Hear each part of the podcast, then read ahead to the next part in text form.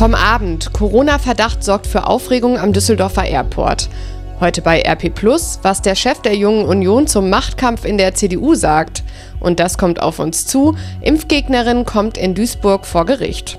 Heute ist Freitag, der 28. Februar 2020. Der Rheinische Post Aufwacher. Der Nachrichtenpodcast am Morgen. Guten Morgen, ich bin Christina Hövelhans. Und wir beginnen mit dem Blick auf die aktuelle Lage rund um das Coronavirus. Nachdem gestern Abend 14 neue Fälle bestätigt wurden, steigt die Zahl der infizierten Personen bei uns in NRW auf mittlerweile 20 Personen.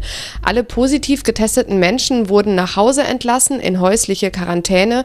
Eine stationäre Behandlung ist bislang nicht notwendig. Den neuen Patienten geht es trotz der Corona-Erkrankung gut, das sagte Landrat Stefan Pusch am Abend. Unter den 14 ist auch eine Person, die in Düsseldorf wohnt. Der mutmaßliche Ausgangspunkt ist ja ein Ehepaar aus Gangelt im Kreis Heinsberg. Die Ehefrau arbeitet in einer Kita und die Kinder sollten gestern getestet werden. Die Ergebnisse der Tests werden für heute erwartet. Rund 1000 Personen sind inzwischen nach Schätzung der Kreisverwaltung in häuslicher Quarantäne. Dazu zählen auch Besucher einer Karnevalsveranstaltung. Sie alle sollen sich daheim aufhalten und von Verwandten versorgen lassen. Die sollen ihnen zum Beispiel Essen vor die Tür stellen. Ja, und Aufregung gab es dann gestern Abend am Düsseldorfer Flughafen wegen eines Corona-Verdachtsfalls. Betroffen waren Passagiere eines Eurowings-Flugs aus Zürich. Henning Bulka aus dem Aufwacherteam, du hast dazu gestern Abend recherchiert. Was war da los? Also das Ganze ist auf dem Flug EW 9767 passiert, von Zürich nach Düsseldorf. Die Passagiere, die konnten hier nach der Landung nicht einfach normal nach Hause, sondern sowohl die Crew als auch die Fluggäste mussten länger ausharren, wurden einzeln befragt auf dem Rollfeld, mussten ihre Personalien abgeben. Das hat mir eine Eurowings-Sprecherin auf Anfrage gesagt. Hintergrund ist, die Maschine, die war vorher auch schon die Strecke von Düsseldorf nach Zürich geflogen. Und da hatte sich dann nach der Landung in Zürich ein Passagier gemeldet bei der Einreise und gesagt, ich bin möglicherweise infiziert infiziert mit dem Coronavirus. Und was ist dann passiert? Ja, die Behörden in der Schweiz, die haben dann direkt Eurowings informiert und auch die Crew, aber da war der Flieger dann schon wieder auf dem Rückweg nach Düsseldorf mit 132 Passagieren an Bord. Nach der Landung haben dann direkt die Notfallmaßnahmen gegriffen. Der leitende Notarzt und die Feuerwehr in Düsseldorf haben die Passagiere befragt. Letztlich sei dann aber entschieden worden, dass alle an Bord ohne Auflagen nach Hause können, sagt Eurowings. Das heißt, der Passagier, der sich da in Zürich gemeldet hat, der ist gar nicht infiziert? Nee, das weiß man noch nicht. Also da kann man noch nichts drüber sagen, ob er nun mit dem Coronavirus infiziert ist oder nicht. Das prüfen die Schweizer Gesundheitsbehörden jetzt und dann muss man schauen, sagt Eurowings, wie es weitergeht. Dafür hat man ja dann natürlich auch die Namen aufgeschrieben von allen, die da mit an Bord waren. Die Airline bittet um Verständnis bei den Passagieren für die Vorsichtsmaßnahmen. Die betroffene Maschine, die sollte nun über Nacht in Düsseldorf vorsorglich desinfiziert werden. Bis der Verdachtsfall endgültig geklärt ist, da soll sie auch am Boden bleiben, sagt Eurowings. Henning Bulka, Dankeschön. Heute will der Krisenstab der Bundesregierung darüber sprechen, wie mit Großveranstaltungen umgegangen wird. Es geht zum Beispiel um die weltgrößte Tourismusmesse ITB, die soll nächste Woche in Berlin stattfinden. Bundesgesundheitsminister Jens Spahn will außerdem Schutzmasken notfalls beschlagnahmen lassen, weil die knapp werden könnten. Nichts soll mehr das Land verlassen, das sagte er gestern Abend bei Maybrit Illner im ZDF. Die Ausbreitung des Coronavirus stellt natürlich auch die Wirtschaft vor große Herausforderungen. Hygienevorschriften für Mitarbeiter, das Verbot von Geschäftsreisen nach China, verordnetes Homeoffice oder auch Lieferengpässe. Fast jedes Unternehmen ist irgendwie betroffen. Kurzum, die Firmen befürchten bereits jetzt starke Umsatzeinbußen und weitreichende Probleme. Und wie sich die Firmen hier in NRW auf das Coronavirus einstellen, lest ihr heute bei RP Und natürlich auch alle anderen Entwicklungen rund um das Coronavirus Infos immer aktuell bei RP Online. Kommen wir jetzt zum Fußball und zwar zur Europa League. Bayer Leverkusen hat das Rückspiel gestern Abend gegen den FC Porto souverän gewonnen mit 3 zu 1. Die Tore haben Cerem Demirbay, Lukas Alario und Kai Havertz geschossen und damit ist die Mannschaft im Achtelfinale und auch Titelkandidat. Das sagt Leverkusens Trainer Peter Bosch. Ich weiß, was meine Mannschaft kann, aber natürlich sind da auch Gegner, die noch da drin sind. Das sind sehr starke auch noch dabei. Für mich ist immer wichtig, was wir leisten. Ebenfalls im Achtelfinale ist der VfL Wolfsburg nach einem 3 zu 0 Sieg in Malmö. Das Spiel von Eintracht Frankfurt bei RB Salzburg wurde wegen einer Orkanwarnung auf heute verlegt. Hallo, ich bin Henning Bulka, eine der Stimmen, die ihr aus dem Rheinische Post Aufwacher kennt. Dieser Podcast ist für euch kostenlos, natürlich kosten Recherche und Produktion aber trotzdem Geld. Wenn ihr das, was wir hier jeden Morgen für euch machen, unterstützen möchtet, dann geht das ganz einfach. Schließt ein RP Plus Abo bei uns ab. Das kostet die ersten drei Monate 99 Cent und danach 4,99 Euro im Monat. Und das ist monatlich kündbar. Damit lest ihr alle Artikel auf RP Online unbegrenzt, auch alle Plus-Artikel und ihr unterstützt damit auch den Rheinische Post Aufwacher. Wenn ihr es ausprobieren wollt, das Angebot findet ihr auf rp-online.de slash Aufwacher-Angebot. Ich sag's nochmal, rp-online.de slash Aufwacher-Angebot. Bitte unbedingt an das Minus denken. Danke ganz herzlich für eure Unterstützung. Damit zu dem, was ihr heute bei RP Plus lest. Und da geht es heute unter anderem um die Zukunft der CDU, beziehungsweise wer sie führt. Annegret Kramp-Karrenbauer will sich ja zurückziehen und jetzt sind mehrere Namen im Spiel für den Chefposten. Friedrich Merz, Norbert Röttgen, Armin Laschet. Wir haben dazu mit jemandem gesprochen, der da auch mitreden will, Tilman Kuban, Vorsitzender der Jungen Union. Er hat jetzt im Interview mit uns die Unterstützer der verschiedenen Kandidaten vor gegenseitiger Diffamierung gewarnt. Wenn sich alle so angreifen, dass am Ende der Gewählte beschädigt ist, haben wir als Partei gemeinsam nichts gewonnen. Ich rufe daher alle in der Union zu einem Verhalten auf, das für den eigenen Kandidaten wirbt, aber nicht die anderen diffamiert. Das sagt er bei uns. Es sei gut, dass alle Bewerber für den Tag nach der Wahl beim Sonderparteitag am 25. April zugesagt hätten, im Team der Union mitzuwirken, sagte Tilman Kuban weiter. Das ganze Interview mit ihm heute bei uns bei RP.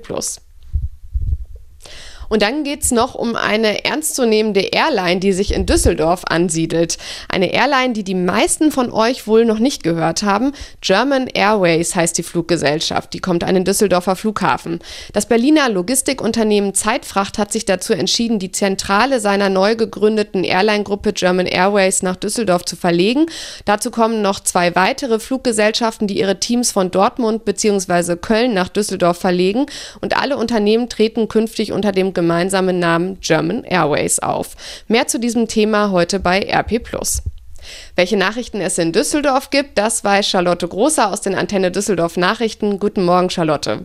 Guten Morgen, Christina. Bei uns geht es heute unter anderem darum, dass die Bauarbeiten am Bilker S-Bahnhof jetzt ein ganzes Jahr länger dauern werden als ursprünglich geplant. Außerdem gibt es an der nächsten Stelle in Düsseldorf Vorfahrt für die Rheinbahn, und zwar auf der Corneliusstraße. Und wir haben recherchiert, was es mit diesem ominösen Riesenrad an der Kniebrücke auf sich hat. Das Warten auf den Umbau des Bilker S-Bahnhofs zieht sich deutlich in die Länge. Der Umbau läuft zwar schon, an entscheidender Stelle ist aber ein Planungsfehler unterlaufen. Deshalb rechnet die Deutsche Bahn damit, dass erst Ende nächsten Jahres Regionalzüge in Bilk halten können und nicht, wie ursprünglich geplant, Ende dieses Jahres. Dirk Helfert von der Bahn sagt, man habe überlegt, ob man trotz des Fehlers es dieses Jahr noch schaffen könne. Dann sei man aber zu dem Schluss gekommen, dass die Einschränkungen für die Fahrgäste einfach viel zu groß gewesen wären, wenn wir den gesamten Bauablauf noch des Jahr 2020 hätten bewerkstelligen wollen, weil wir dann zusätzliche Pausen in großem Umfang gebraucht hätten.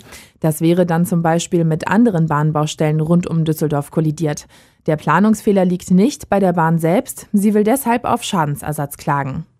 Auf der Corneliusstraße sollen Kunden der Rheinbahn bald besser vorwärts kommen. In den nächsten Wochen werden dort mehrere Ampeln so umprogrammiert, dass Busse und Straßenbahnen Vorfahrt bekommen.